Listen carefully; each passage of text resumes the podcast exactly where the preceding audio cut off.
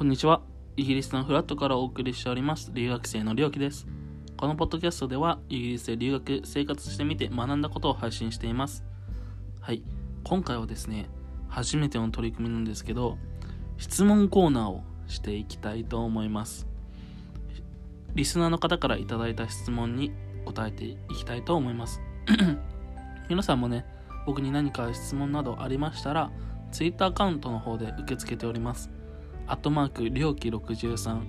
アットマーク、RYOKI63 の方で、どしどし質問お待ちしております。はい。というわけで、一つ目の質問。りょうきさんは、アメリカではなく、イギリスを留学先に選んだ理由の一つに、在学中、アルバイトができるからだとおっしゃっていましたが、実際、学業との両立はどうされてましたか？はい。まあ、これ本当で、僕アメリカだったり中国だったり留学考えたんですけど、まあ、英語圏がいいなということででイギリスを選んだ理由としてヨーロッパに位置していることだったりとかまあいろいろあるんですけどその一つがアルバイトができるからだったんですよね。アメリカだとその大学内でのアルバイトは可能なんですけどイギリスだったらその制限なくどこでも働けるっていうことで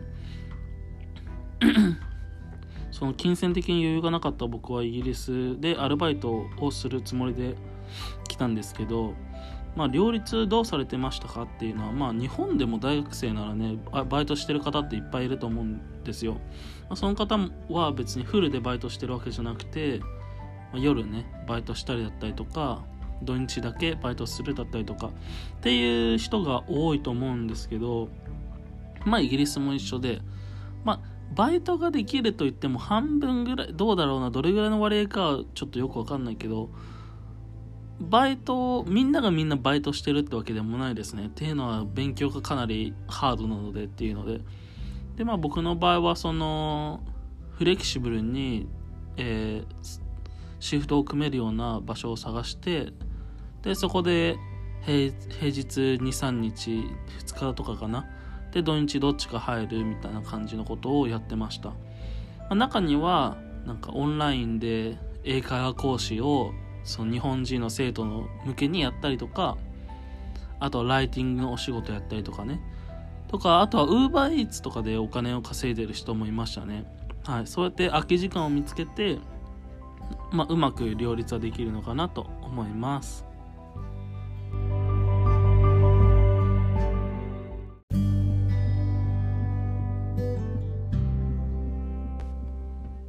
はい、それでは2つ目の質問。大学院留学を検討中の大学2年生です。レスター大学に行こうと考えているのですが、現地の評判ってどうですか？なかなか調べても評判というものが出てこないので実際にイギリスにいられおられるりょうきさんにお話伺いたいですはいということで調べても出てこないですかね？多分日本語で調べるとまあもちろん情報ってなかなか見つからないと思うんですけどまあ英語ならね現地の評価評判だったりって多分見つけられると思うんですよね。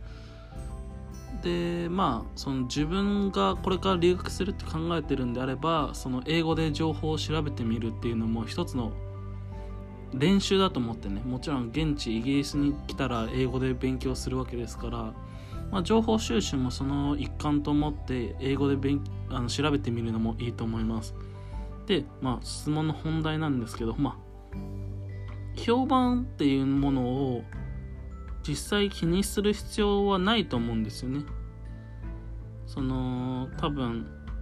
イギリスの大学院で何を学びたいかとかにもよると思うんですけどまあその学部とかを指定するでもなくそのレスター大学っていう大学の評判について聞いてきたのでまあどれぐらいの偏差値ですかみたいなことを聞いてると思うんですけどまあその偏差値っていう概念がイギリスってないんですね。その学部によっても有名か有名じゃないかって違うしどんな教授がいるかっていうことでもやっぱり評判って変わってくると思うので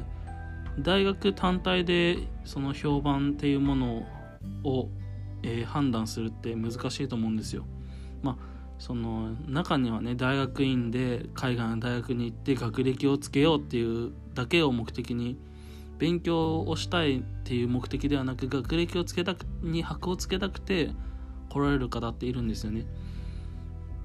そういう方だったらもうもちろんその世界大学ランキングなんかでも見てトップの大学に行けばいいと思うんですけどまあ本当に何かを学びたくてで現地の大学の評判を気にしているのであれば学部ごとに見るのが一番いいですよね。その自分の学びたい分野学びたい専攻勉強内容がそのレスター大学にあるのかどうか。例えば自分が AI の、え、自動運転について勉強したいっていうことであったらその分野に関する研究論文を出している教授がいる大学院に行く。これがベストですよねだから大学自体の評判は全く意味ないんですよねだって本当にいい大学例えばクスフォー大学であっても全くその分野に精通していない教授だっているしかいない場合もあるじゃないですか。っていうことでねその大学自体の評判よりも学部あるいは教授がどんな研究をしているのかっていう部分をチェックするべきだと思います。で、まあ、おすすめのサイトはえー、 Complete University Guide っていうのが、えー、学部ごとにねイギリスの大学のランキングが分かるのでそれでまあその僕だったらコンピューターサイエンスで、えー、上のランキングにいるような大学を調べてでウェブサイトに飛んでで何の研究しているのかっていうところまで見ると、えー、進学先をね決められると思います。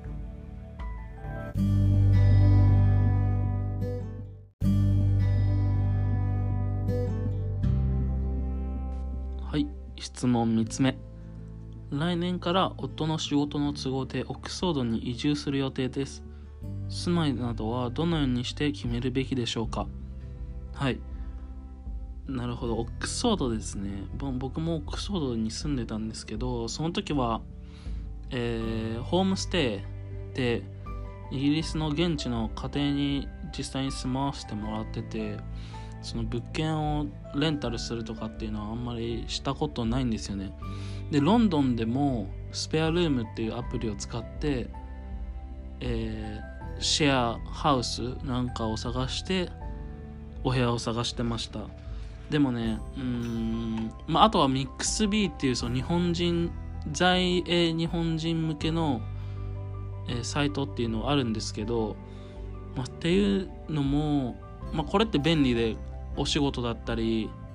お住まいを探したりもできるしあとはなんかもう日本帰るからっていうことでいらない不用品を譲ってもらったりするためのなんかそういうマッチングアプリみたいなものなんですけど、まあ、やっぱりね日本人が留学してるっていう日本人がいらっしゃる都市ってロンドンに集中してるんですよね。なのでオックスフォードってなるとなかなか見つけにくいと思うんですよ。スペアルームでもね、あのー、そういう部屋自体は見つかると思うんですけどそのまあこの方の質問者さんにがどういう部屋を求めてるのかっていうことにもよってくるからちょっと難しいのは難しいけど、まあ、シェアでいいんだったらまあ簡単に見つけられると思います。でもそのどうなんだろうな。オックスフォード僕本当にホームステイでしか住んだことないからっていうのと僕3ヶ月しかいなかったんですよねオックスフォードに。だから実際にそのロンドンロンドン自体は僕何回も引っ越してて23回ぐらい。だからその賃貸事情っていうことにはある程度も詳しいつもりではいたんですけどそのルールがオックスフォードにも適用できるのかなっていうのがちょっとあんまりイメージついてなくてまあでも実際に、えー、賃貸不動産屋さんっていうものはあるのでその不動産屋さんのウェブサイトでお家を調べるかで、まあ、シェアハウスでいいんだったら、まあ、もちろんシェアハウススペアルームとかっていうアプリを使って見つけることは全然できると思うんですけどでもこの方がえっ、ー、と夫婦でらっしゃるんですよね。だとやっぱりシェアハウスだと何かとね不便もあるだろうしストレスもたまるだろうから。であとその旦那様の仕事の都合ということでまあどんな仕事をしてるかわかんないんですけどその会社がどれぐらいのお金を出してくれるかっていうことにもよりますしまあもしかしたらオックスフォードっていうことだからえー、アカデミック関連のね大学関連のものだったらその大学の寮にね住むっていうパターンもあると思うのでまあそのケースバイケースではあるんですけどまあそのシェアハウスでいいっていうことだったらスペアルームを使ってもらってでそれがちょっとシェアは無理だなっていうことであれば、えー、イギリスにある不動産屋さんのウェブサイトに行ってみる。っていうのが一番いいんじゃないかな。僕自身はそのロンドンでは、えー、スペアルームを主に使ってねお家を探してたのでそれがオックスフォードでどう機能するかっていうのがちょっとわかんないんですよね。申し訳ありません。はいということでね今回は質問コーナーを初めてやってみました。皆さんいかがでしたかね？ちょっとねその重複する質問とかも今までたくさん受けてたのでまあ、この際にね少しずつ回答していけたらなというふうに